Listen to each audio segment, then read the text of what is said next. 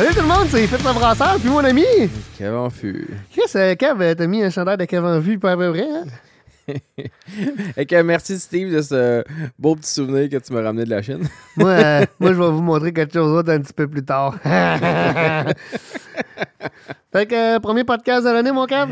Oui, écoute, euh, ça faisait. Désolé à tout le monde qu'on a traîné un peu de l'appart, mais euh, les responsabilités de Fit sont, sont au-delà que vous pouvez imaginer.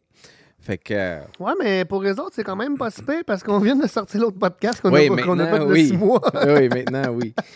Fait que, euh, non, on est de janvier 2022. On est euh, très heureux de vous rencontrer. Encore une fois, toujours un plaisir de parler de nos passions avec vous. Puis, Et- euh, ton, euh, ton tes, tes- tes journées de congé pour euh, le temps des fêtes, comment t'as comment trouvé ça? C'était le fun? T'es-tu fait du fun? T'as-tu brassé un peu? Oui, j'ai Dans le brassé. dernier podcast, tu nous disais que tu brassais moins? Non, j'ai recommencé à brasser, là. Fait que Ah. j'ai repris, j'ai repris un peu le, le, le dessus, mes bonnes habitudes. euh, fait que, euh, sauf qu'encore une fois, là, on est retombé en confinement. Donc, ça va finir encore que je vais être obligé de boire toutes mes bières parce que je, je peux plus voir de monde. Ouais, tu sais, toi, on le sait que t'aimes ça voir du monde. Ben, c'est ça. Fait que, euh, non, pendant les vacances, c'était super tranquille.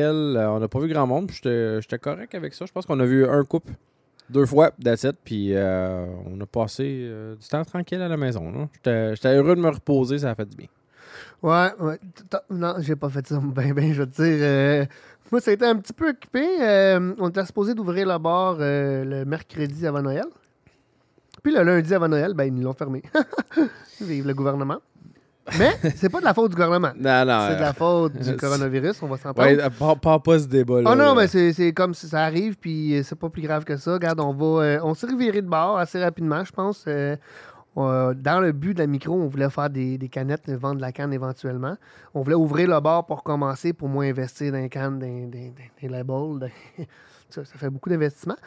Puis vu qu'ils nous ont euh, fermé parce que le, le- il y a une troisième vague assez, euh, assez ravageuse aussi, on, on peut se le dire. là, ça, ça- avoir les cas monter sans arrêt, euh, j'aime aussi bien rester en santé puis euh, dépenser un petit peu plus d'argent pour vendre de la canne euh, à la place de vendre des verres puis être obligé de fermer. Fait que c'est ça, on a euh, on s'est équipé pour faire des cannes, puis euh, on devrait être disponible. euh, Quand le podcast devrait sortir, euh, les cannes devraient être disponibles présentement à- aux achats euh, à la boutique, euh, ben, au bar en réalité. là, ça va être Ouais, au parce que tu 77. pourras pas le vendre à. Non, j'ai pas le droit de le vendre au brasseur, c'est un autre permis. fait que ça va être vraiment au bar. On va ouvrir le bar juste pour les canettes à emporter puis euh, le café. Fait que le matin, ça va être possible d'aller chercher, si t'es dans le coin, un petit café de Fitz Café. Là, on va avoir plusieurs variétés. On va les faire à main. On va avoir aussi une machine pour euh, que ça aille un petit peu plus vite. Puis euh, les cannes pour emporter, là, on va avoir quelques sortes de bières. On a commencé les productions. là, fait qu'on a présentement trois sortes qu'on va mettre en canne. Probablement quand vous allez l'écouter, on va juste avoir trois sortes. Mais on va continuer à brasser. Là, on canne puis on, on brasse à fur et à mesure pour augmenter un peu la- les sortes de bières. Que euh, gênez-vous pas pour pouvoir encourager Fitz parce que Ouais. il y a beaucoup d'investissements qui ont été faits pour pouvoir ouvrir le bar et que malheureusement, il n'a pas pu ouvrir. Ça fait de, la- de beaucoup de revenus qui ne rentrent pas. Puis ça a fait aussi beaucoup plus d'investissements pour acheter de la canne et toutes les étiquettes et ainsi de suite pour être capable de vous vendre ces produits. Mais c'est comme. euh, Ouais, mais tu sais, c'est plate parce qu'on avait mis beaucoup d'argent du côté bar, tu sais, pour, pour ouvrir puis tout. Puis là, mais en fin de compte, tout l'argent qu'on a investi dans le côté bar, si on l'aurait investi dans le côté canette pour commencer un exemple, c'est, ça, ça aurait- c'était pas le but. Mais on, on a arrêté prête, puis c'est pas grave, ça aurait été fermé, tu sais. Mais là, il a fallu réinvestir tout au complet, encore une deuxième fois, plus rapidement que prévu, mettons. Fait qu'avec le confinement, nous, on va souhaiter de pouvoir vous encourager à recommencer à brasser ou bien de pouvoir, tant qu'à rester à la maison, de reprendre vos passions. Hey, euh, tu parles de ça, mon cave, là. Je prends un, petit euh, une minute juste pour dire au monde que les podcasts, les vidéos qu'on fait, ça nous fait plaisir de vous montrer à, à brasser, mais c'est pas gratuit, hein? C'est, ça prend du temps, ça prend du temps de montage, ça prend de l'équipement, ça prend des idées que Kev nous trouve des idées pour faire des podcasts, moi pour faire des vidéos, puis des fois Kev trouve des idées aussi pour faire des vidéos, on s'entend. hein? Euh, c'est, ce serait le fun de, de- pour le monde qui nous écoute, puis que sont- c'est possible de venir nous encourager au brasseur, même si ça vous coûte un petit déplacement de 15-20 minutes, une demi-heure, ou payer le, le- payer tout simplement juste le transport. On a un forfait de transport gratuit. Si vous n'arrivez pas à payer le transport, nous, euh, on le fait en pub aussi. Ça nous fait plaisir de vous le montrer, ça nous fait plaisir de vous l'expliquer, puis de partager notre passion avec vous. Par contre, nous, on vous demande en échange d'encourager de venir au brasseur pour pouvoir continuer à faire des podcasts, puis être de bonne humeur devant les caméras, puis d'être heureux d'essayer des nouvelles bières. Cette année, on a décidé de faire un concept un petit peu différent des, des autres années. C'est que on a changé des partenaires. Fait qu'on est rendu avec un nouveau partenaire de Lover, moi, Kev. Oui, donc, euh, on a eu, euh, j'ai reçu un beau petit courriel communication avec euh, notre nouveau partenaire et euh, les levures Imperial. Imperial East, euh, que ceux qui n'ont pas encore essayé ça, c'est disponible chez le brasseur Mhm. depuis euh, Ça fait deux ans. deux ans facilement. Et que c'est la seule compagnie qui a 200 milliards euh, de, de, de cellules De cellules. par paquet. Euh, moi, j'ai travaillé souvent avec eux. Peu importe le feedback que j'ai des personnes qui ont travaillé avec, s'ils ne sont pas sûrs que le kit, ça démarre en rapidement. Donc, le plus que la fermentation commence rapidement, le moins de chances de contamination, de problème qu'on peut avoir. Ce qui fait qu'en même temps que le- ce type de levure-là, euh, selon les specs qu'ils nous donnent, eux nous disent que à partir de la date de, de fabrication jusqu'à 4 mois, tu n'as pas besoin de faire un starter. Ils, ils disent que tu as 200 dedans jusqu'à 4 mois. C'est ça. Fait que là, en bas de ça, ils vont suggérer de faire un starter. Et eux, ils font mention qu'un paquet va être bon pour un 5 gallons avec une gravité de 1.070. Quand qui même est quand beaucoup, même là. très élevé. Et si je me rappelle bien, c'est 17 plateaux en, en mode plateau. Et que pour euh, juste un paquet, pour pas se casser la tête, le temps que vous allez sauver avec euh, de ne pas faire des starters, euh, pensez au lager, pensez aux- Mhm. aux autres choses que vous allez faire c'est excellent. Je sais que moi puis Fitz, on, a, on, on veut s'amuser bientôt avec le microscope Ouais. pour euh, faire des vidéos, pour aller un petit peu plus loin, pour vraiment voir qu'est-ce qu'on a dans les sachets, puis la multiplication. Ça, on- ça sera un, un petit projet de plus tard. Mais en attendant, on est super content de pouvoir participer avec euh, Imperialis qui va pouvoir justement euh, nous aider à faire euh, des nouveaux tests qu'on veut faire à la brasserie, des tests à l'aveugle sur euh, deux brasses euh, identiques, mais avec une variante dedans. Puis on va probablement vous faire euh, remplir un petit questionnaire à Ouais. savoir qu'est-ce que vous êtes capable de, de Ben, discerner. J'ai pensé à ça. Là, on va avoir un site web pour nos, nos, euh, nos bières on tap, les, pour les bières aussi sur le. Disponible en canette. En passant, c'est le www.lelabodubrasseur.ca ou le lldb.ca qui va être dirigé vers l'autre ou l'autre, peu importe. Euh, sur, les, canettes, on a tout le temps la possibilité de- de- d'aller voir sur le site web, je veux dire, de marquer des reviews dessus. Puis je pense que pour les besoins de la cause, c'est la meilleure manière de nous aider. Si tu as bu une bière qu'on a fait un test, tu vas dans le review puis tu dis, mettons, ah, j'ai bu L puis L. Bon, ben, j'ai mieux aimé le Citra. J'ai pas vu la différence vraiment entre les deux températures de match ou j'ai pas vu la différence entre les deux sources de levure que vous avez mis ou on a vu une différence. Tu sais, on va y aller en review sur le système. Fait que les autres euh, personnes qui vont essayer les bières vont voir vos reviews aussi. Puis ça va faire en sorte qu'on n'a pas besoin de comptabiliser ou d'aller vérifier un paquet de documents pour faire une vidéo ou un podcast ou avoir euh, l'information à retransmettre à des clients. Fait que le fait que tout le monde va avoir accès à ces, à ces informations-là aussi va faire une transparence qu'on ne pourra pas non plus euh, modifier pour euh, dire qu'on avait raison, mettons, ou euh, peu importe. Ben, l'idée en arrière, c'est en même temps de participer de votre côté à apprendre à développer vos goûts ou à savoir si votre palais est capable de discerner un certain Ouais. euh, problème ou un certain goût si vous êtes capable de voir la différence. Et qu'on n'est pas là, chacun notre, notre palais va donner un résultat différent versus euh, moi et Fit, ça ne sera pas la même chose, la même chose que vous. Mais en bout de ligne, on a toujours dit, si vous aimez ça, continuez à faire ce que vous faites. Mais nous, en faisant les tests, ben, ça va être agréable pour vous à savoir, c'est comme Ah, moi j'ai aimé ça. Parce qu'une fois que vous allez avoir le test à l'aveuglette, vous allez avoir la réponse, c'est quoi qui était la variante en arrière. Ouais. Donc, vous êtes capable de dire, tu sais, vous n'allez pas finir la canette, vous allez commencer à boire, faites vos tests, remplissez le sondage. Puis une fois que vous avez l'information, continuez à boire, voir si vous êtes capable de percevoir la différence ou non. Et que ça devient très agréable comme euh, façon d'apprendre et non de juste dire j'ai acheté une canne, Puis c'est ça, c'est la bière, c'est tout. Puis je l'apprécie ou je l'apprécie pas, peu importe. là. Puis l'autre chose qu'on va avoir, mais on a changé de partenaire pour notre bière, pour les bières qu'on va déguster durant les podcasts, durant les styles de bière qu'on va avoir. Euh, le nouveau partenaire, euh, Kev, il ne sait même pas c'est qui. Non. Il s'appelle le Laboratoire du Brasseur. Ouais, je me doutais un petit peu. là. J'ai décidé d'éliminer toutes les autres bières qu'on avait dans le podcast. S'il y a une micro qui nous écoute, qui veut nous faire de la bière, ça va nous faire plaisir. Mais on, pour l'instant, on ne veut pas s'associer avec aucun dépanneur, avec aucune euh, personne qui vend de la bière de microbrasserie.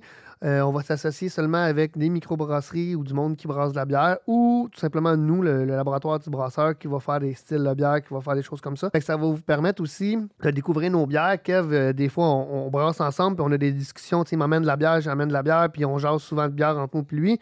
Puis on se rend compte des fois que, tu sais, il y a des bières qu'on fait comme, ouais, c'était plate, ça, comme bière, là. Ça On a- arrive, tu sais. fait que. euh, T'as raison, je l'ai goûté, puis tu me l'as goûté. et Ouais, que c'est on, ça. on a eu le même résultat. Fait, fait que, tu sais, ça arrive des fois que tu fais, ouais, c'est vrai, c'est plate comme bière.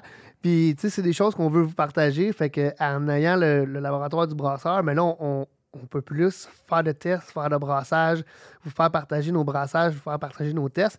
Puis, ben, les bières sont disponibles aussi pour l'achat. Fait que si vous voulez les boire, pour les essayer, puis voir nos comparables, comment qu'on parle, euh, comment qu'on les goûte, ben ça va être disponible euh, au laboratoire du brasseur tout simplement. Fait que vous allez pouvoir venir les chercher au magasin en même temps que votre recette ou votre équipement de bière. Mais euh, la recette que j'ai faite, justement, là, c'est l'American Light Lager. J'ai trouvé Ouais. son nom. La pas de goût. Non, parfaitement plate. Ouais, parfaitement plate, ça c'est assez. Tu fais euh, 30 secondes là, que, que je prends, là, mon ami est venu. Il est, venu, il est passé venir me voir, puis j'ai fait goûter. Puis euh, après ça, il est allé chez eux, puis ça a ouvert une Corona, puis il dit, euh, pas une Corona, mais une Stella, puis il dit la Stella goûte plus que, ta- que la bière, t'as raison, elle est un petit peu plate. Elle était plate, mais il n'y avait aucun faux goût dedans. Que pour Non. une lager, moi, j'ai comme j'ai réussi à faire ce que je voulais. Ben, non, je recommence. C'est la première fois que je faisais une American Light Lager. Donc, pas avoir de défaut sur une bière qui goûte pas grand-chose, c'est une belle réussite C'est une très belle réussite. en tant que brasseur. Mais en tant que recette, on, on s'en reparlera. Ouais, il va rester un petit peu de peaufinage à faire, je pense. Ce qui nous emmène à notre sujet du jour, mon Kev. Ben oui, c'est quelque chose qu'on avait jasé l'année passée, mais le sujet était tellement large qu'on a décidé comme le couper puis de revenir un petit peu plus tard. Puis, en plus de ça, on parle des faux goûts, évidemment. Là, si vous n'avez pas lu la description du podcast ou que vous n'avez pas. Il dit que ça fait 20 minutes qu'il parle, si on ne sait même pas de quoi il va parler le podcast. C'est ça, il parlera de, de rien le podcast. Euh, en plus de ça, on va réouvrir des cours de faux goûts et de goût, si vous voulez, euh, au laboratoire du brasseur. Fait qu'on va avoir une fois par mois, lorsque les bars vont réouvrir, une fois par mois, on va essayer de, de réserver la, la brasserie. On va avoir 10 places de disponibles pour pouvoir venir faire les cours de faux goût et de bon goût. Fait qu'on va séparer ça en plusieurs sortes de, de- plusieurs sortes de faux goûts, si vous voulez, ou de goûts. parce que ça sert à rien Ouais. de faire 25 faux goûts dans une journée. Là, la mais avoue ça- que ma bière plate, là, elle serait parfaite pour ça. Ouais, elle serait parfaite pour ça. fait qu'on va faire une bière plate juste pour faire des faux goûts. Puis euh, on va essayer justement de. hum, Comme ça, on va faire des forfaits. Vous allez pouvoir venir puis vous, vous rappeler une fois de temps en temps des faux goûts parce que. On l'a déjà dit dans le premier podcast, mais pour le monde qui n'a pas écouté puis qui écoute celui-là, des faux goûts, pas parce que je te dis que ça goûte la moufette que toi tu vas trouver que ça goûte la moufette. tu sais. Fait qu'un goût, c'est vraiment personnel. Des fois, Kevin, il y a des goûts qui me disent Hey, je trouve ça goûte ça. Moi, je suis comme Euh, Non, pas tout, ça goûte pas ça. Mais il n'y a pas tort, puis j'ai pas raison. En réalité, il goûte qu'est-ce qu'il goûte, puis ça y rappelle des choses que lui a mangé, qu'il a goûté dans sa vie, il a voyagé. Peut-être que moi, ça me rappelle d'autres choses, que j'ai voyagé à d'autres places ou j'ai goûté d'autres choses qui n'ont pas rapport avec ce qu'il y a. Fait que, Ben, parenthèse, j'ai réécouté le dernier podcast qu'on a fait des faux goûts. Ouais. Puis on, on parlait justement du côté skunk. Ouais. Puis moi, je vais faire de la solution de moufette. Puis toi, tu faisais de la solution de pote. ouais, Ben- c'est justement qu'est-ce qu'on parle, notre allusion au goût et versus notre expérience à nous personnellement. Exactement. Fait que, ça va donner des, des goûts, des, des saveurs différentes. Fait que c'est pour ça que c'est important, pas juste de le lire puis de dire Ah ouais, mais c'est facile, tu sais, euh, c'est marqué euh, goûte le savon. Ouais, mais le savon ivory que ça goûte ou ça goûte le palmolive? Hein? T'as-tu déjà goûté aux deux différences? T'as le pain de sol aussi. T'as le pain de sol? tu sais, il y a certaines euh, détergents à plancher qu'on met du, euh, de la lavande dedans. Là. Souvent, moi, quand je bois une bière qui a de la lavande dedans, ça me fait penser au détergent à plancher à lavande. Elle était bonne, ma bière à lavande. Mais euh, pas pour tout le monde. je savais même pas que t'avais fait une bière à lavande, je me rappelais pas. Pétale de rose et lavande. Ah, je me rappelle pas. Ouais, euh, j'ai un de mes chums qui l'a qui l'a baptisé la Vag Beer. Puis comme vous pouvez le voir aujourd'hui, moi Pierre, on est sur le café. oui. Parce qu'il est quand même de bonne heure le matin. Fait qu'on a décidé de faire un petit podcast de bonne heure le matin. Pas de bière aujourd'hui parce qu'on parle de fougou. Puis euh, comme moi et Kev, on brasse super bien. Il n'y avait pas de fougou dans nos bières. Bon, en tout cas, mes anciens podcasts vont dire peut-être autrement. là. C'est euh, peut-être une autre histoire, là, mais... euh, Non, mais pour, euh, pour le podcast aujourd'hui, on n'avait pas besoin réellement de déguster ou de vous montrer la bière en réalité. Qu'est-ce qu'on veut faire? C'est vraiment vous expliquer les faux goûts, les choses qu'on va avoir. Fait que c'est la part 2. Puis on va commencer avec un faux goût qui, qui est très, très, très facile à avoir. C'est Alice? C'était quel le premier faux goût? Oui, parce que je vais le lire parce que j'arrive jamais à le dire correctement. là. Acétadéhyde, qui est le goût de pomme verte, ou bien des fois, ils font affaire à peut-être une association qui peut-être citrouille. Ben, Moi, je trouve. Puis encore là, tu regardes, association de citrouille puis pomme verte. Là, si t'as déjà mangé une citrouille puis t'as déjà mangé une pomme verte, tu vas dire, Hi, si bon, il me semble que c'est. Ouais. Mais c'est justement ça, c'est que la personne qui a dit pomme verte puis la personne qui a dit citrouille, c'est qu'est-ce que eux, ça leur rappelait. Parce que toi, ça se peut que tu ailles plus. Moi, je trouve plus la goût de la pomme verte. Un peu surette, là. je vais avouer que j'ai pris des cours de faux goût, puis probablement par manque d'expérience dans, mon palais ou quoi que ce soit, Mhm. j'ai- j'ai eu de la difficulté à discerner ce genre de faux goût-là. Tu sais, Il y a des gens qui vont être beaucoup plus sensibles à ça. Moi, ça n'a pas vraiment ressorti, mais quelqu'un d'autre aurait pu me dire oui, ta bière a ça ou quoi que ce soit. Puis ça a rapport à quoi d'avoir le goût de pomme verte? Écoute, on a eu cette discussion-là pour ceux qui ont, qui ont écouté le premier podcast de, de Faux Goût. Écoute, le sujet revient encore et encore et encore. La fermentation.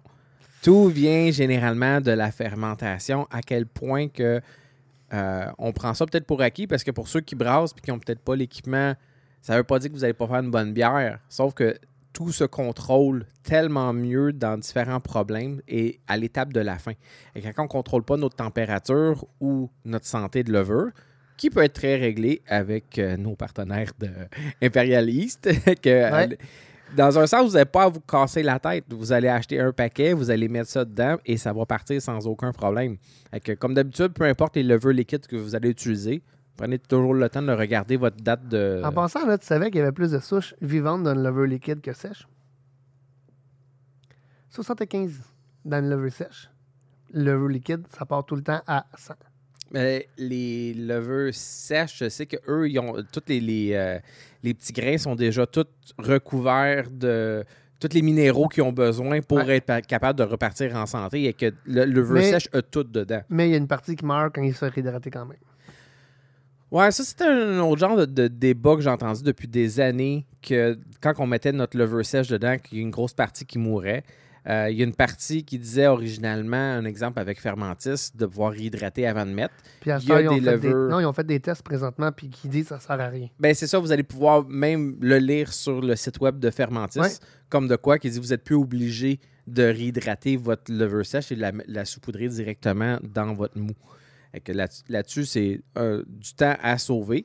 Mais on, on a, j'avais déjà communiqué avec différentes compagnies de, De levure. Et euh, dans un sens, c'est toujours vague parce que selon moi, je pense pas qu'ils peuvent compter exactement le nombre de levures exact dans chaque paquet. C'est juste qu'ils vous garantissent qu'il y a un certain nombre minimal dedans. C'est pour ça qu'on a hâte de faire le test parce Ouais. que d'avoir un peu, de partager avec vous un peu quelque chose de plus précis, dire, hey, faites-vous-en pas avec ça.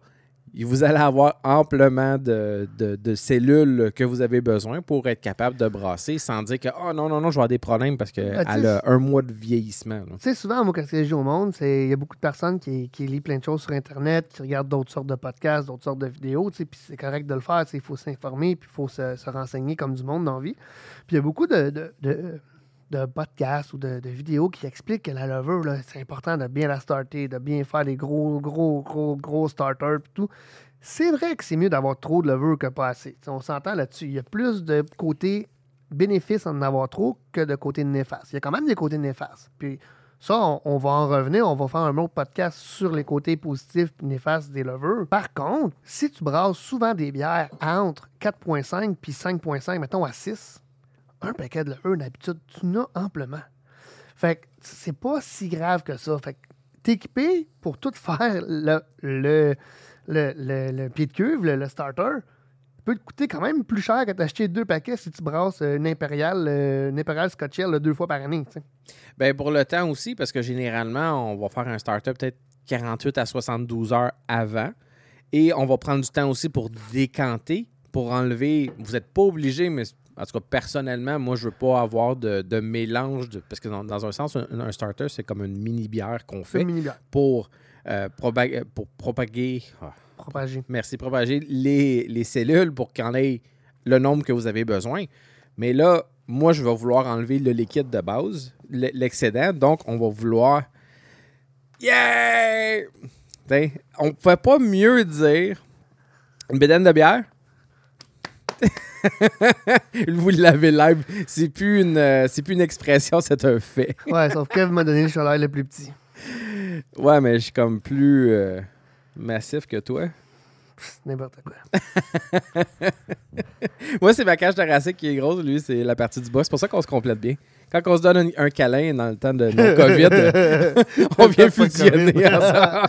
Pour le monde qui ne comprenne pas, je viens de mettre le même chandail que vous irez voir en vidéo si vous êtes juste en podcast. Fait que ceci dit, on va, on va pouvoir faire plein de tests de lever, plein de tests de- de- de- d'autres choses. Fait que ça va être vraiment intéressant que vous pouvez, euh, vous allez pouvoir voir là, en, en vidéo. Puis on va essayer de vous expliquer ça le plus simplement possible pour que tout le monde puisse comprendre comment ça fonctionne, la belle levure. Oui, mais tout ça pour dire qu'on on parlait des pommes vertes. Ouais, c'est ça. Fait que euh, on- L'acétaldéhyde a une particularité qui va être dans différentes euh, levures. La levure va le produire souvent, mais il y en a des levures qui vont en produire plus que d'autres. C'est important de lire un peu sur les sources de levure que vous allez utiliser. Souvent aussi, ça va venir d'une fermentation trop courte. Et Quand voulant dire, on dit toujours que la bière est vivante. Si vous voulez fermenter trop rapidement dans une courte période, euh, s'il n'a pas fini de faire son travail, votre bière peut goûter la pomme verte beaucoup plus que si vous avez laissé peut-être une semaine ou deux semaines de plus, tout dépendant le temps que vous avez fermenté, pour laisser la levure continuer à faire son travail. Et justement, ce goût, faux goût-là va disparaître. c'est un peu qu'est-ce qu'on explique quand le monde commence à brasser puis nous disent Ah ouais, mais ma, ma levure, elle a eu l'atténuation voulue, fait que j'ai fini de fermenter. Ça a pris trois jours. Oui, mais on va appeler ça une, euh, une maturation, tu sais.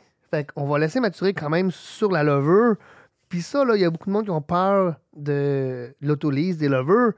Ça prend un mois, un mois et demi avant que ça arrive. Puis ça veut même pas dire après un mois et demi que ça va nécessairement arriver.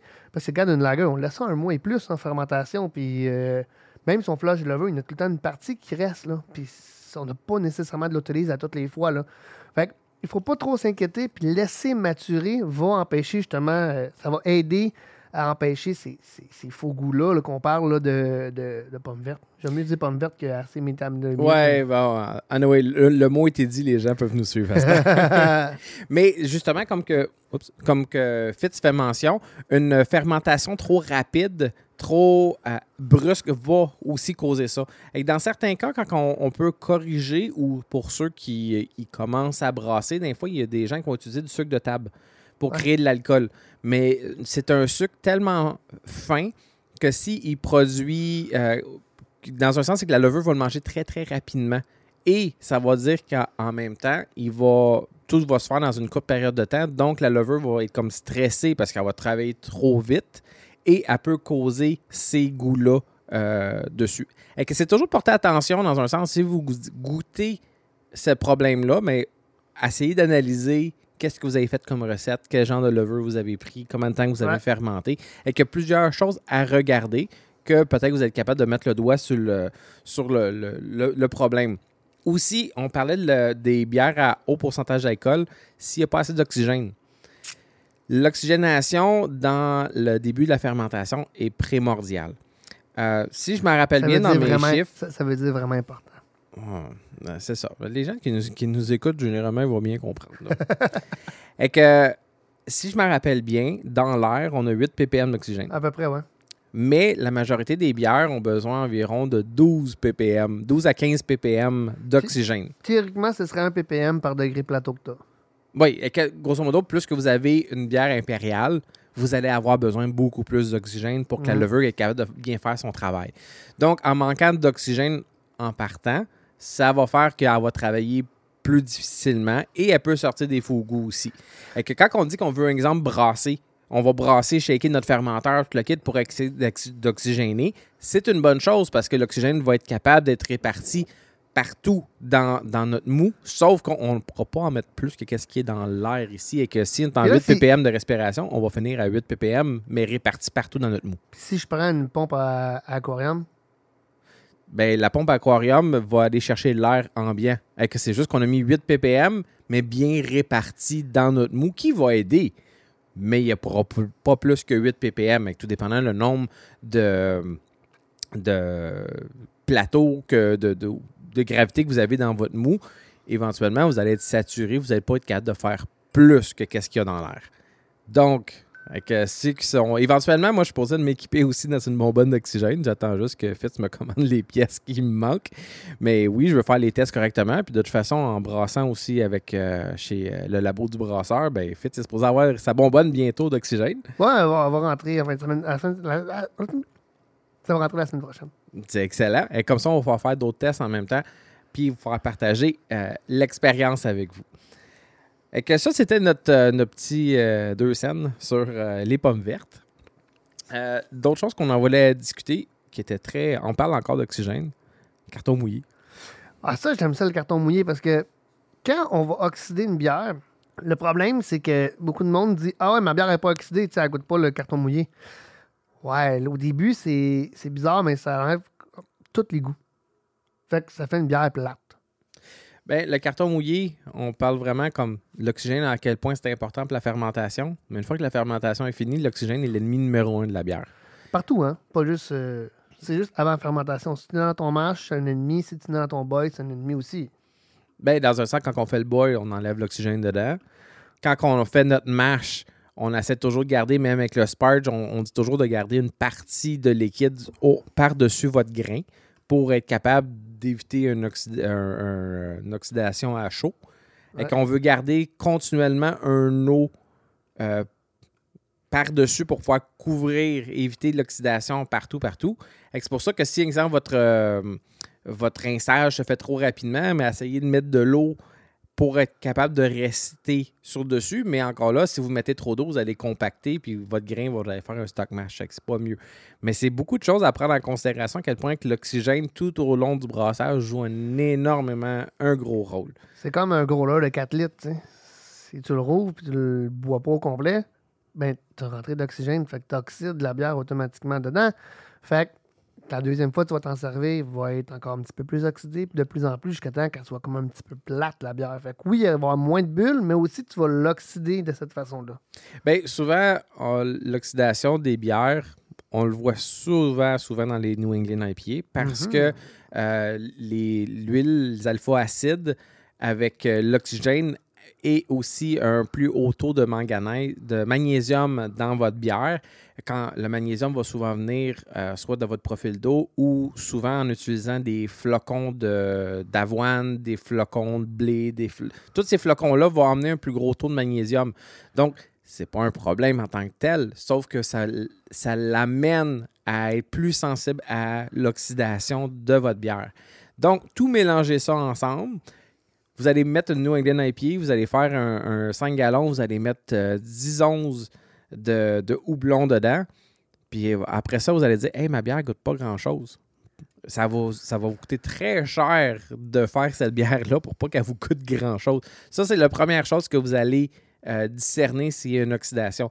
Si c'est le cas, buvez-la tout de suite pendant qu'elle est encore bonne. Oui, parce qu'après ça, la couleur commence à changer. Puis là, quand la couleur, plus que la couleur tombe vers le brun, ou euh, des fois mauve. Ben, euh, sur un ancien podcast, j'avais amené une bière oxydée justement avec, euh, avec le temps.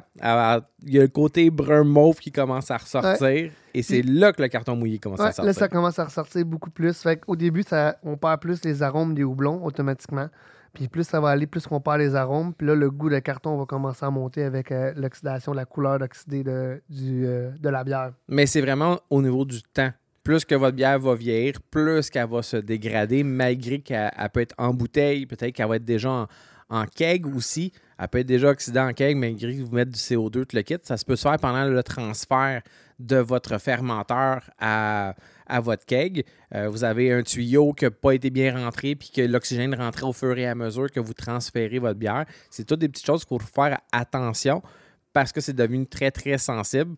Mais justement, euh, si première chose, ça goûte plus rien. Deuxième chose, ça change de couleur. Et troisième chose, vous allez voir que le goût, quand on parle du carton mouillé, il y a un client de y a plusieurs années qui avait amené, puis c'est la première fois que j'y goûtais. Et que j'étais content de goûter Ouais. ce faux goût-là, de voir le carton mouillé. C'est comme, ah, OK, maintenant j'ai une association.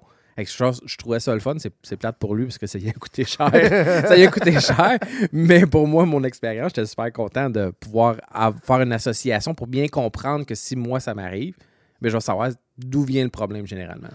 Puis, euh, tu sais, pour éviter ça, si t'es en bouteille, on ne dit pas de ne pas brasser d'un IPA. C'est plus facile à oxyder, comme qu'on dit. Mais euh, remplir au complet les bouteilles jusqu'au-dessus du goulot. Euh, utiliser des levures d'embouteillage. Sucrer la bouteille au lieu de sucrer le, le- le lot au complet puis brasser. Peut-être sucrer chaque bouteille va empêcher l'oxydation. Fait que tu t'es rempli au complet, tu mets de la levure d'embouteillage, tu sucres dans ta bouteille, tu capsules aussitôt que la bière est dessus. Ça va éviter euh, beaucoup d'oxydation à, à- faire la bière. Puis encore une fois, ben, tu une, une IPA, c'est à boire le plus rapidement possible. Fait que partage avec tes amis. on, vous le souhaite fortement. C'est qu'au début, que oubliez pas que le NEMBA, on veut boire ça frais, mais ça reste quand même que c'est bien de le, le faire vieillir pendant Mhm. quelques semaines après le, le- le- la mise en bouteille ou la mise en keg. Sinon, que ça goûte, mon cœur? Ah, ça goûte le vert. Le vert, le green. Ben oui, c'est que le côté herbal qui, qui vient de sortir de ça, c'est que c'est un, un, un excédent de houblon pour la quantité de liquide qu'on a.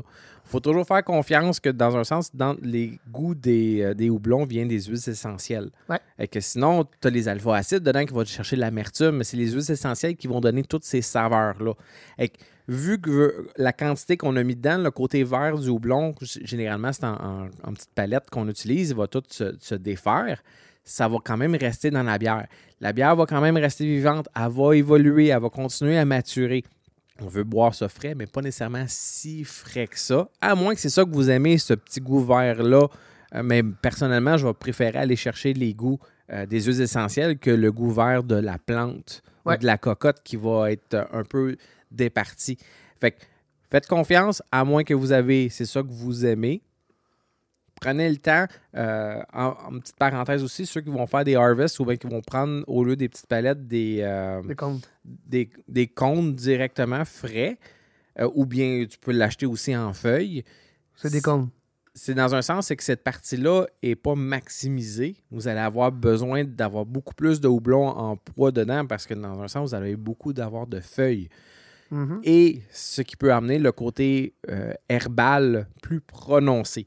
Si ça goûte trop herbal aussi, lisez un peu sur vos houblons que vous utilisez. Parce qu'il y a des particularités de certains houblons. Je dirais peut-être surtout en Europe les- ou en République tchèque.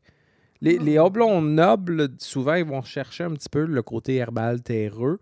Mais il y en a qui sont beaucoup plus prononcés. Puis écoute, ça ne me vient pas en tête. là. Je suis sûr qu'on en a en Amérique du Nord là, qui sont, euh, sont Ben, très verts. euh. Maintenant, en Amérique du Nord, on fait beaucoup de, de gros fruits tropicaux de, pour faire des IPA. Fait qu'on a éliminé toutes les, les souches qui venaient d'Europe pratiquement pour la pousse. Puis maintenant, on, fait des, En réalité, on prend les plus payants, puis ceux qu'on charge le plus cher, puis le reste, on les laisse à. On va avoir l'original. Si on fait une, une, Lager, mais on veut du Saz de sais, on veut pas du Saz des États-Unis ou du Québec. Puis de toute façon, la plante va se nourrir des minéraux, fait qu'elle goûtera pas nécessairement. C'est le cascade québécois puis le cascade euh, anglais. Euh, ben, pas anglais, mais euh, des États-Unis goûtent pas la même chose de toute façon. Ah, ça, ça serait un bon test à faire, Ouais. ça. Ça, serait un bon test là, pour s'amuser, dire qu'on a fait la même recette, les mêmes houblons, mais les origines des houblons, avec la particularité, est-ce qu'on est capable de discerner vraiment la différence dans nos palettes, à savoir, ah non, ce houblon-là vient d'ici, les minéraux sont différents. Oui, c'est vrai, ça ne goûte pas du tout la même chose. Et que, Ouais. Oui, c'est... euh, j'aime ça. Ça va faire des beaux tests euh, J'aime ça, j'aime ça. à faire. Sur un autre faux goût qu'on on discute, qu'on voit peut-être moins souvent, moi, je l'ai vécu une fois dans une brasserie, c'est le goût de fromage. Ouais, ça, c'est pas le fun. Moi, ben, Tu sais, ça peut peut-être vous arriver à la maison, mais moi, me faire vendre une bière qui goûte le fromage, c'était vraiment pas cool. Ça dépend si tu veux qu'elle goûte le fromage. Mettons, si je te dis c'est une bière au fromage, parce que je me suis trompé, puis je veux pas te dire que je me suis trompé, je vais paraître pour le meilleur brasseur au monde. Ben, quand un bar euh, que tu peux dire qu'est-ce que tu veux dedans, tu peux t'amuser. Euh, c'est ça la beauté de, Fitz dans son bar. Puis tous ceux qui ont un brewpub euh, peuvent faire ça. C'est que sans avoir de faux goût ou un problème dans sa bière, si c'est pas la recette originale, puis en fin de compte, il y a une petite variante, il y a juste à changer le nom. Et en changeant le nom, ben voici une nouvelle bière. Et la bière peut être super bonne. C'est juste que l'idée en arrière, c'est que si vous achetez la bière numéro 1 à Fit, mais vous attendez qu'elle va toujours goûter celle-là. Mais s'il y a une variante dedans, ben, on va l'appeler la version 2 ou bien un autre nom, puis elle va être encore bonne aussi. Ouais. C'est qu'il y a des gens qui sont habitués, puis c'est important à eux autres de dire c'est cette bière-là que j'aime, c'est celle-là que je veux. Fait que euh, les gens qui sont. Tu sais, je vais dire souvent, comme euh, nos parents, euh, ils buvaient une bière, c'était leur chose, ils buvaient juste ça, ils achetaient des caisses de 24, mais s'il y avait un problème dans la bière, ils vont y goûter de suite parce que c'est juste ça qu'ils boivent. Mais tu sais, sou- souvent, c'était les, les genres de, clients que tu veux avoir, là. Parce que ces clients-là, là, ils étaient fidèles. Ils achetaient rien d'autre que qu'est-ce qu'ils voulaient acheter, puis c'était juste ça. Parce qu'aujourd'hui, nos générations à nous, puis plus jeunes, c'est encore pire. Parce que nous, on a déjà été cette génération-là d'acheter tout le temps la même bière, fait qu'on est correct, tu sais. Mais nos générations à nous, qu'est-ce qui se passe? C'est qu'on va dire, mettons, euh, ah, euh, je vais essayer une bière, euh, celle-là. Après ça, je vais essayer l'autre brasserie qui est là. Ah, je vais essayer l'autre qui est là. Je vais essayer l'autre qui est là. Puis, quand tu y retournes au magasin de bière, il y a tellement de choix de disponibles qu'on ne rajoute pas les mêmes bières. Même si on les a trouvées euh, correctes ou bonnes ou très bonnes, on veut essayer des nouvelles choses. On est tout le temps en quête de nouveautés. Ben, c'est le, c'est dans un sens, c'est le système de consommation. À l'époque, on n'avait pas tous ces choix-là.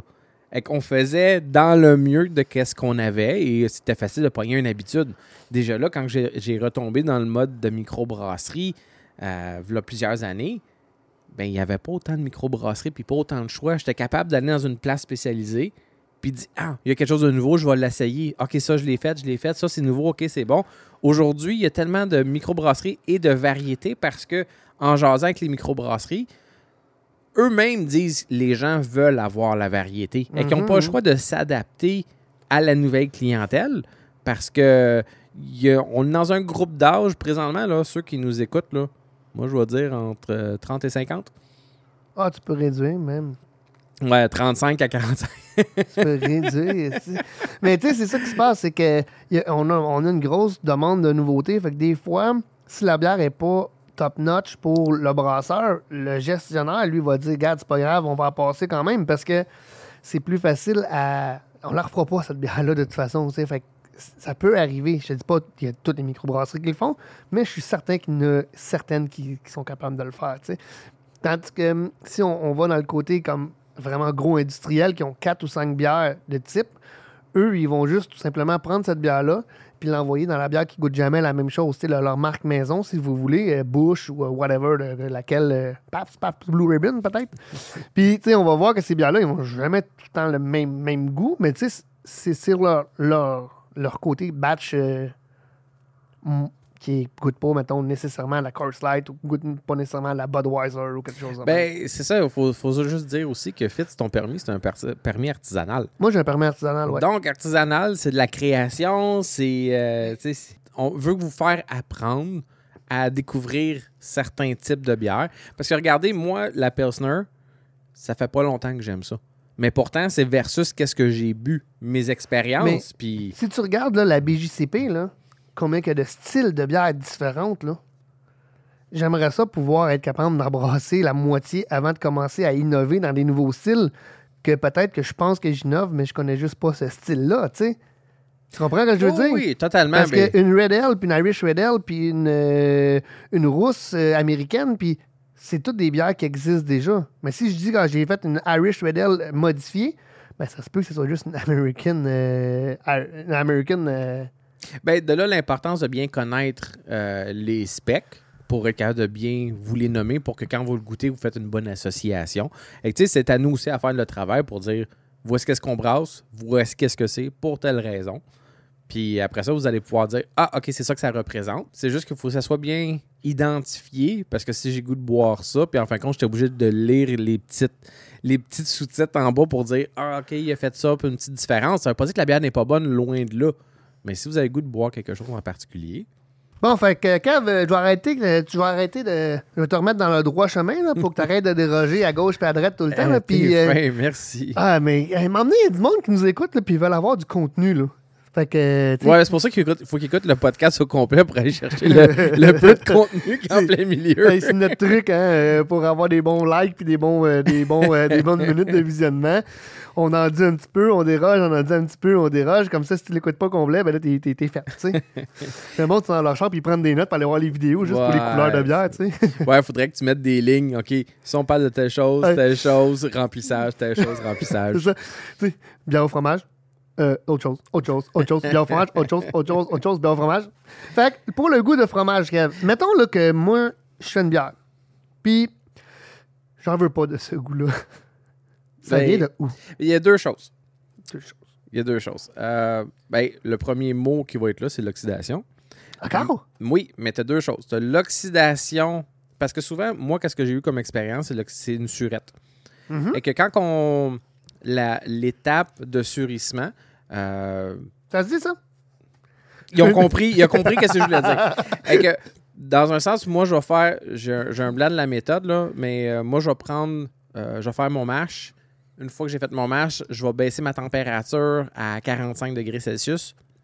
Je vais rajouter du grain non moulu parce que on a une lacto directement sur le grain et que je vais couvrir avec du papier cellophane directement sur le mou qui a été mon papier cellophane qui été euh, stérilisé. Et je vais mettre mon couvercle par-dessus et je vais mettre du papier cellophane partout. Et ceux qui sont bien équipés euh, qu'est-ce que j'ai déjà vu faire aussi c'est que des gens ont déjà pris une bonbonne de CO2 Euh, pas une, bonne- une bonbonne oui une bonbonne de CO2 et de rentrer un peu de CO2 dans le bas de la bière pour qu'on puisse monter continuellement du CO2 pour éviter l'oxydation. C'est que l'oxydation, pendant qu'on a eu l'étape de surissement, peut emmener un, un côté fromager dessus. Fromage bleu. Moi, j'ai fait beaucoup de surettes. Ça m'est jamais arrivé. Mais Ouais. je vous dis que le goût existe parce que j'y ai déjà goûté une surette au fromage. J'ai déjà eu la senteur de fromage dans au brasseur, là, quand j'ai commencé à brasser, là, euh, quand j'ai commencé à ouvrir le v'là de 5 ans. Puis fromage, euh, une, chance, j'avais beaucoup moins de clients parce que ça sentait le fromage bleu pas à peu près, tu sais, les, les les, petits souliers là, dans le portique, là, que t'as trop sué dedans pendant une grosse journée d'été au gros soleil, là. Euh, mais le goût de la bière goûtait pas. Fait que pas nécessairement parce que ça sent dans votre pièce quand vous faites votre lacto que vous allez l'avoir dans votre goût. C'est toujours important. Puis ça, c'est pour tous les faux goûts qu'on dit présentement ou toutes les bières que tu penses que peut-être que je sais pas que. Il y a deux affaires à faire quand tu n'es pas sûr pour ta bière. Première affaire, c'est de prendre ta densité. Je ne sais pas si ça allait fermenter. Prendre densité, tu vas le savoir. Automatique. Ouais, fiez-vous pas nécessairement à 100% les bulles que votre fermenteur fait en haut. Là. Votre réalité, c'est votre. euh, Parce que tu peux avoir un petit gasket qui est cassé, tu peux avoir une petite affaire qui est mal vissée, tu peux avoir. Tu sais, le CO2 va s'évaporer, va, va s'évaporer, va se fuir dans un petit, petit trou, peut-être que tu t'en rendras même pas compte. Deuxième chose, si tu me demandes si ma bière est bonne, je vais te répondre juste la même affaire. Euh, Goody. À moins que tu aies de la moisissure dessus. La moisissure en passant, c'est vert et ça a des poêles. OK? S'il n'y a pas ça, tu y goûtes. Si tu l'aimes, elle est bonne. Si tu l'aimes pas, elle est pas bonne. C'est pas plus grave que ça. T'as pas voulu faire ce type de bière-là. Ça veut pas dire parce que t'as pas voulu faire ça qu'elle est pas bonne. T'as raté ta batch, mais t'as fait une bonne bière quand même à ton goût. Bois-la, amuse-toi, partage-la. Tu sais, il n'y a, pas de bonne ou de mauvaise réponse. Si t'aimes le goût de fromage, puis malheureusement c'est arrivé, mais tu sais comme, ah, c'est bon ça, ben, t'as le droit de la boire, même si c'est un faux goût. Il y, a des- il y a des places, des professionnels du brassage qui vont te vendre du diacétyl parce que c'est qu'est-ce qu'ils veulent représenter dans leur bière, puis c'est acceptable. Le goût de pomme verte, j'ai déjà goûté dans bien des bières, puis c'est pas dramatique, là. C'est pas voulu nécessairement, mais c'est peut-être pas Mais dramatique. c'est pas désagréable non plus comme goût et que ça dépend. On parle toujours dans le style de telle bière parce que je suis convaincu que d'avoir un petit peu de ce problème-là dans, dans un type de bière, ça fait partie du spec au même, au même principe, un peu de soufre euh, dans les, euh, Ouais. dans les lagers. Euh, c'est acceptable dans un certain range, mais vous savez que vous allez en avoir en cause du type de levure et le type de bière que vous Ben, allez avoir. regarde, le plus bel exemple. Heineken a basé sa vie sur un faux goût. Oui. Sa bière, c'est un faux goût. Puis pour lui, il disait, la- le brasseur trouvait ça bon. Fait qu'il a décidé de partir une marque, qui est Heineken, qui font exprès pour faire créer ce faux goût-là avec du UV dans leur tank quand ils passent. Fait que Puis la bière est vendue partout dans le monde. Fait Fait que, que on ne ça. peut pas dire que ça, ça a marché. La compagnie a fonctionné et que oui, il y a des gens qui aiment ça et que c'est aucun problème avec ça. J'en ai bu pendant des années de la Heineken. là. C'est, Mais là, c'est- tu, tu me parlais de- d'une bière là, que toi, tu l'aurais trouvé en faisant du lactobacide? Fait que quand tu crées ta lacto, c'est là que tu vas sortir ton fromage bleu. Ben, c'est l'oxydation, dans un sens, c'est que pendant que la- la- le côté euh, de lacto qui va se développer, c'est là qu'on veut couvrir l'oxygène pendant la transformation. Oui, mais ça veut dire que ça peut être un faux goût aussi, le goût de lacto? Euh, oui, mais j'ai quasiment fini. Avant, qu'on aille là, j'ai quasiment fini. C'est que on, on- là, on a parlé du côté fromage, mais le côté fromage peut devenir de l'oxydation des houblons. Oui, aussi. Et que ça, peut-être que dans vos expériences versus vous, parce que c'est pas tout le monde qui fait des surettes, si vous avez justement les alpha-acides qui euh, avec des vieux houblons qui sont dans votre frigo, qui ont resté sur le comptoir, que Suréné qu'on appelle. Merci. Et moi, de mon côté, j'ai l'habitude d'avoir une petite machine sous vide. Puis mes houblons, ben, je, fais des. Généralement, je les ajoute en gros paquets, puis je me fais des paquets de 2 onces, puis je les scelle sous vide, puis je les mets dans mon congélateur. Donc, lumière, froid et oxydation pour éviter, pour que mon houblon reste le plus frais possible. Et pour ceux qui ont peut-être avoir des vieux houblons, des, des problèmes, puis ainsi de suite, faites attention comment vous storez vos houblons parce que c'est justement un des cas de fromage qui peut ressortir dans vos petits problèmes. Ouais, mais on le sent maudit, là. Oui, puis euh, juste une petite parenthèse euh, d'expérience. La dernière fois, j'avais fait une surette et euh, quand on refroidit le, quand j'ai refroidi le mou, j'ai arrêté à 45 comme que je voulais, mais le problème, c'est que où c'est qu'il y a le sensor, même si je recirculais, quand j'ai mis mon grain dedans, en attendant un peu, ma température remontait jusqu'à Ouais. 55-60. Fait que Généralement, quand on va refroidir, ben, c'est là quasiment à 30 degrés, puis vous allez voir que votre température va remonter parce que le, liquide complet pour qu'il ait toute sa température, c'est que si c'est trop chaud, ça va tuer la lacto carrément et vous n'allez pas surir. Et que qu'est-ce que j'avais fait, Ah, vu que j'ai manqué mon coup, euh, j'ai pris le dessus d'un yogourt nature pour aller chercher du lacto dedans, parce que dans un sens, le liquide que vous avez par-dessus votre yogourt, c'est du lacto. À la différence du grain, Colin, que ça sentait fort dans la maison. Parce que là, écoute, tout, le sous-sol sentait vraiment plus fort. Mon goût était bon. Ça n'a pas pué dans ma bière. Le, côté surissement a bien réussi. Mais pendant la transformation avec le lacto pour le, côté surette, c'est tellement plus simple d'utiliser des grains qu'utiliser du, du jus de yogourt. Là. Tu peux aussi utiliser le lacto. Une levure, ça. Oui, si vous voulez pas vous casser la tête, là, faites vers. La majorité des compagnies de levure ont leur sachet de lacto. Et que vous avez juste à, à- à rajouter ça et vous allez justement euh, partir sans aucun problème. Là. Puis là, ça donne un beau goût, mais ça peut donner aussi un faux goût, la lacto. Tu sais, une lacto, quand tu ne voulais pas, ça donne un faux goût. Puis là, quand ils viennent de le dire, là, pourquoi que c'est un des faux goûts qui apparaît le plus rapidement dans la bière? Parce qu'il y en a partout. Le yogourt, c'est des lactos. Le fromage, c'est des lactos. Il y en a pratiquement sur les grains, c'est du lacto. Fait il y en a vraiment partout alentour de toi. Il y en a partout alentour des maisons. Il y en a partout dans ta maison, dans la maison du voisin. Euh, fait que c'est une bactérie qui est dans l'air assez facilement. Fait qu'elle est facile à, à, à rentrer dans ton processus avant la fermentation. Fait que quand moi, c'est arrivé, euh, surtout des fois, euh, quand vous faites des starters, Mhm. justement, Fitz a fait un starter qui avait bien euh, mis avec un papier euh, Aluminium. d'aluminium par-dessus. Et c'était, il n'y avait même pas mis de levure dedans. Et il y avait de la fermentation qui avait commencé dedans, juste en cause de l'air. Ouais. Et Parce que j'avais des bières qui fermentaient à côté. Ouais. Fait que les bières qui fermentent à côté, la levure, comme probablement c'est une levure de blanche parce que ça goûtait pas la sûre, ça goûtait. J'ai pas goûté, mais ça sentait pas le sûre, rien. Mais on- dans, dans la blanche que j'ai faite, euh, elle a vraiment beaucoup débordé, vraiment un, un- un gros euh, un gros qui sortait à, à demi euh, pendant quatre jours, même peut-être 16 jours. Puis, d'après moi, c'est cette levure-là qui se ramassait dans l'air, qui a réussi à rentrer en dessous du papier d'aluminium, puis qui est allé infecter euh, le reste. C'est pour ça que quand on a un laboratoire de levure, euh, soit dans une microbrasserie ou à la maison, ben, l'important, c'est d'avoir une pièce vraiment bien fermée, une ventilation peut-être indépendante du reste de la maison et d'être capable d'être euh, en arrêt. En, comme Belle aération. Ouais, mais tu sais, aspirer, c'est être comme pas pressurisé, là, Ah, mais. euh, pression négative. ou en pression négative, si c'est pas. Là, on parle. C'est l'idéal. Mais tu sais, des fois, juste une petite fan qui va sortir l'air dehors, ça va faire en sorte que tu vas faire une petite pression négative qui va empêcher les bactéries peut-être de rentrer puis de, de rester, s'accumuler dans l'air de, de- de chez toi. Puis tu sais, on le voit pas, là, c'est microscopique. Pi- Microscopique. Pic, pic, Pic. C'est ça.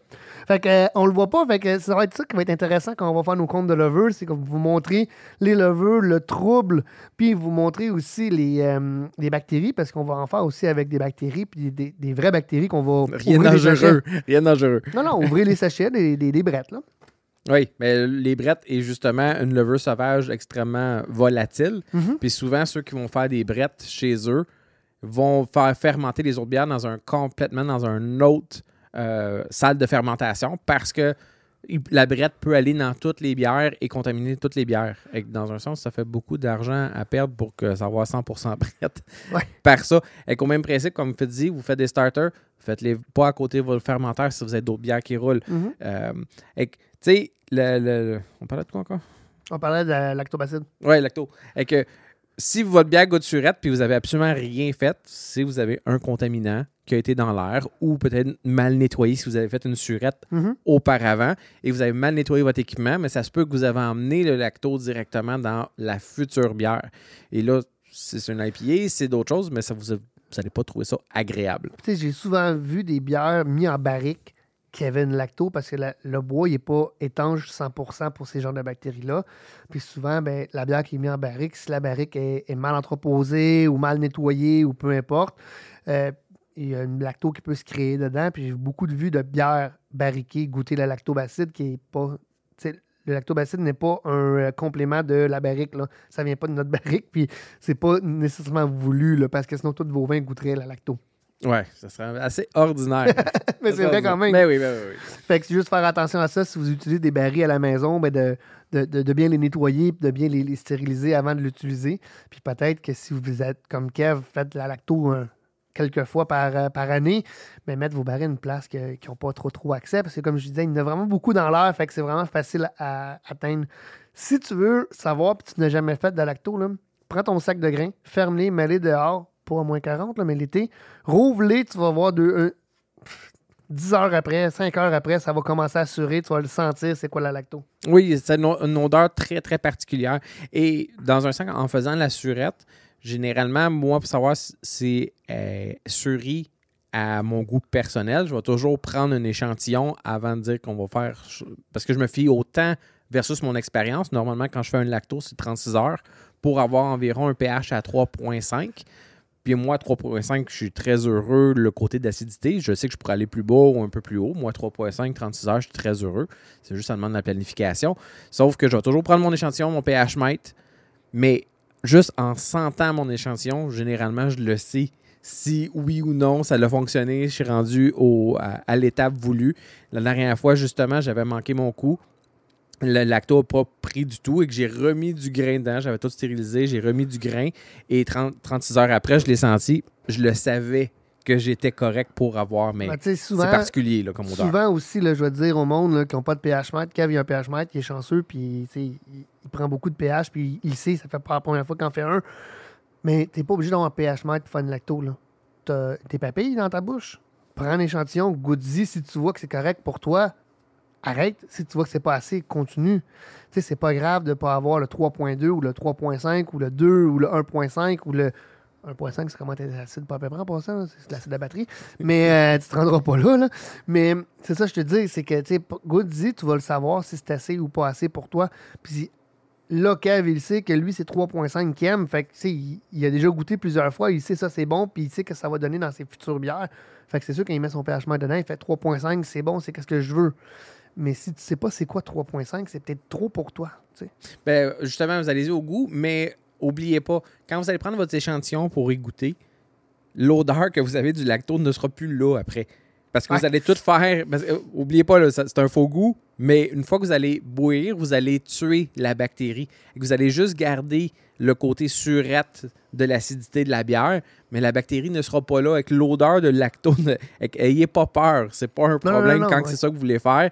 Vous allez tout vous en débarrasser. Votre bière va goûter sans aucun problème le côté acidifié avec les autres saveurs que vous allez rajouter dedans. Mais eh, eh, fiez-vous à votre euh, à vos papilles gustatives juste pour le côté acidité dans la bouche et non au niveau de l'odeur ou la saveur de la lacto? Ça, ça aussi, c'est important. Ouais. T'avais-tu un autre faux goût? Euh, Ben, ou on regarde. tout fait tour?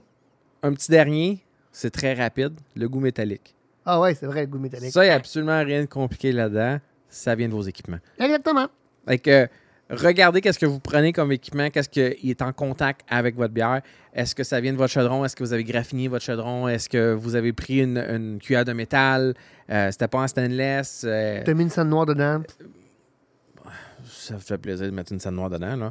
Mais généralement, tout le long de votre processus, regardez les équipements que vous avez mis. Peut-être qu'il y en a qui sont trop maganés, peut-être que changer certaines choses pourrait. Mais c- le goût métallique, normalement, vient toujours, toujours de. de Ben, ça vient de l'équipement de- qui est en métal. Fait que si ton stainless est graffiné, on s'en fout, c'est du stainless, c'est à l'intérieur. Mais c'est un stainless de plus basse qualité. Euh, ils mettent du métal dans le stainless. C'est un stainless, c'est c'est pas magnétique. Fait que si ton stainless il est magnétique, ça veut dire qu'il y a de l'acier dedans. Fait que tout dépendant, c'est pour ça qu'on va dire on va vendre des chaudrons pour faire de la bière qui sont plus chers que certains chaudrons qu'on va acheter, mettons, chez un grand détaillant euh, qu'on nommera pas les noms. Ben, c'est pour cette raison-là. C'est la qualité de l'acier inoxydable qui est à l'intérieur que nous, on s'assure qu'il n'y a pas de- d'acier à l'intérieur ou pratiquement peu d'acier à l'intérieur. L'autre chose aussi, c'est quand on va travailler avec du stainless, on a des outils en stainless normalement conçus pour travailler avec. Fait que si on prend notre tournevis pour l'acier, puis qu'on tourne une vis, ben, le stainless est plus dur que notre acier, fait que ça va laisser des petits copeaux de métal, peut-être que tu verrais pas, mais que ça va laisser des copeaux de métal. Puis là, tu vas pouvoir y goûter. C'est peut-être ça qui va donner ton goût de stainless. Fait que bien nettoyé, bien rincé, puis des fois, la- le goût va tout simplement partir. Il y a des tournevis de stainless pour travailler avec du stainless. Tu sais, l'expression, le diable est dans les détails. Ouais, hein, c'est exactement ça. Vous allez pas le voir, tout le kit, mais cette petite partie-là, malheureusement, ça va tout faire scraper. Puis tu sais, moi, j'ai comme perdu, j'ai pas perdu le goût de brasser, mais j'étais un peu découragé l'année passée parce que j'ai eu énormément de problèmes de faux goût, de gushing, puis ainsi de Ah, suite. mais j'ai réglé mes problèmes. Mais c'est à cause de. Par le temps, quand je mets le doigt sur le bobo, de savoir d'où c'est que ça vient, les contaminants. Écoute, c'est pas facile, là. C'est... Puis là, un moment donné, à force de discuter, puis de voir étape par étape qu'est-ce que c'est, ah, ça fait du sens. Ah, OK, ça, c'est beau, j'ai pas touché à ça. Et qu'on va vous souhaiter que chaque expérience que vous avez, vous allez avoir une bière qui va vous faire plaisir à boire. Puis tu sais, souvent, là, parlez-en. Si vous avez des faux goûts quand vous venez au brasseur, parlez-nous-en parce que Gad Kev a passé un an quasiment à chercher des petits détails, puis on pense de l'avoir trouvé. Euh, moi, j'ai eu des problèmes dans des, certaines cannes que j'ai cannées dernièrement. Je suis pas mal sûr de savoir de où que ça vient. Puis j'ai eu beaucoup de bières dans le passé. Ça fait comme beaucoup d'années que je brasse, puis j'ai eu beaucoup de bières, beaucoup de problèmes. Alors, je connais beaucoup de réponses qui pourraient peut-être vous aider. Fait qu'on vous pose des questions, vous répondez, puis je fais t'as-tu nettoyé ici, t'as-tu nettoyé ça? Puis dernièrement, cette semaine, la semaine passée, justement, j'ai réglé un problème de contamination. Le gars m'a rappelé pour me le dire. Puis ça, j'aime ça quand vous le faites. euh, pour me dire t'avais raison, ça venait de ma valve que je défaisais pas, était dégueulasse. Fait que, tu sais, des fois, c'est un petit détail qu'on pense pas parce qu'il y a du mou qui peut passer à travers puis tout, mais euh, quand on vous dit de, de nettoyer comme du monde, c'est vraiment les micro-détails comme qu'on vient de dire. Cool, je pense que ça fait le tour du sujet. Fait que tout ça pour vous dire que on rouvre la micro. Fait que dépêchez-vous. On a de la bière pour vous en canne. Euh, Puis bientôt en fût. Oui, éventuellement en feu quand on va être capable de se voir et que ça va être le fun de pouvoir avoir euh, des discussions, des, Ouais, des goûts directement et de, de pouvoir discuter avec vous. En attendant, ben, on fait avec la situation présente et on, on préfère que nous et vous aussi, vous restiez en santé. C'est pour ça qu'on va préférer euh, vendre des cannes et qu'on puisse continuer à brasser et non d'être malade chez nous puis Ouais, être obligé de fermer de boutique. Puis euh, dans les prochains podcasts, si on est chanceux, on va peut-être avoir de la bière à boire euh, du laboratoire du brasseur. On va pouvoir vous faire une dégustation live en même temps. On va peut-être aussi vous montrer un petit peu le bar pour le monde qui sont un petit peu plus loin, qui sont intéressés à le regarder aujourd'hui, puisqu'on a une grosse journée chargée. Ça paraît pas, mais une bonne heure le matin, puis s'en va travailler après. Puis après ça, ben, ça va nous faire plaisir de vous montrer un petit peu le bar, puis euh, on va faire d'autres vidéos au bar, puis euh, au, euh, au laboratoire du brasseur. Je sais que je me suis fait demander beaucoup, beaucoup, beaucoup. On voudrait remercier encore une fois nos partenaires d'Impérialiste Oui. qui, grâce à eux, vont nous pouvoir nous donner un bon coup de main dans les tests. Ah, une petite parenthèse de même. Ouais. Petit concours. Donc, on- Impérialiste. qu'est-ce que tu veux faire? On veut tirer un. Pour que les gens qui connaissent pas ça, ou bien qui brassent bien, Mhm. d'avoir, euh, de gagner sa levure euh, de son choix, Mhm, D'impérialiste? d'impérialiste, et que dans le lien plus bas, euh, regardez les, les petits liens à suivre pour être capable d'être accessible, d'être éligible, éligible euh, au concours et qu'on va faire au prochain podcast, on va sortir le nom et la personne va pouvoir venir directement au brasseur, euh, venir chercher son paquet d'impérialiste. C'est que c'est quand même, euh, c'est pas gros, mais pour une brasse, la, la levure fait partie des, euh, des coûts assez importants. Ouais. Fait que ça vous fait. Un, si vous connaissez pas ça, on veut avoir votre feedback aussi, savoir comment été votre brasse. Puis qu'est-ce qu'on va demander aussi si, euh, si, tu fais, si tu fais livrer, là, mais fais livrer le reste de ta commande, puis on va te mettre ton pack dedans. C'est pas grave, ça revient au même qu'à venir le chercher. Prends des photos de ton brassin quand tu vas avoir gagné. C'est super cool pour nous. Ça nous permet d'avoir euh, du feedback un peu, puis savoir qu'est-ce que tu as brassé avec, si tu l'as aimé, si tu l'as pas aimé, pourquoi tu l'as pas aimé, pourquoi tu l'as aimé, pourquoi que tu trouves ça cool. Si tu es habitué avec, prends des photos quand même. C'est le fun quand même à présenter au monde. Oui, parce qu'en même temps, ça nous permet, nous, de communiquer avec euh, la compagnie et donner aussi du feedback parce qu'eux nous demandent comment que les gens aimaient ça, comment que les gens ont eu euh, un, un bon feedback, justement, de leur expérience. Mais eux, nous le demandent à savoir, OK, versus ça. On vend du Imperial East, ça fait, ça fait deux ans, fait qu'on aime ça avoir les feedbacks pour être capable de remettre aux compagnies. On l'a fait avec euh, Escarpement, que on a donné le feedback du monde qui nous le donnait, puis quand il y a du monde à mi- au, au brasseur qui viennent, mais tu sais, on, on transmet les informations, on aime bien ça faire. Fait que c'est la meilleure méthode de, de continuer à encourager les compagnies de levure à créer des nouvelles souches et à donner la meilleure qualité possible. Fait que euh, sur ça, j'espère que vous avez euh, très apprécié euh, ce petit podcast qui est encore dévié encore une fois, mais ça fait ça, ça- on- je pense que ça fait partie de notre charme. Ben oui, mais écoute, hey, on commencera pas à changer nos affaires après la troisième saison. Là. Ma femme avait oublié, elle dit Ça fait déjà tant de temps que vous faites? Ben oui. Ben oui, Ça on a commencé juste avant la pandémie, puis Ouais. euh, on continue. Puis écoute, vous avez vu notre développement de qualité de, de podcast parce que les équipements ont changé, le setup a changé un peu. Qui Euh, avait moins pogné. Non, j'ai jamais été pogné. Écoutez donc le premier podcast de l'épisode 1 qui était dans ma cave. ouais, ouais, c'est vrai, c'est vrai. Hein? Fait, On oublie ça après trois je ans. je suis moins structuré, euh, je très structuré, puis en fin de compte, ben, tu sais, plus qu'on en fait, plus que ça devient euh, Naturel. naturel, c'est ça. Ciao tout le monde. Bonne brasse.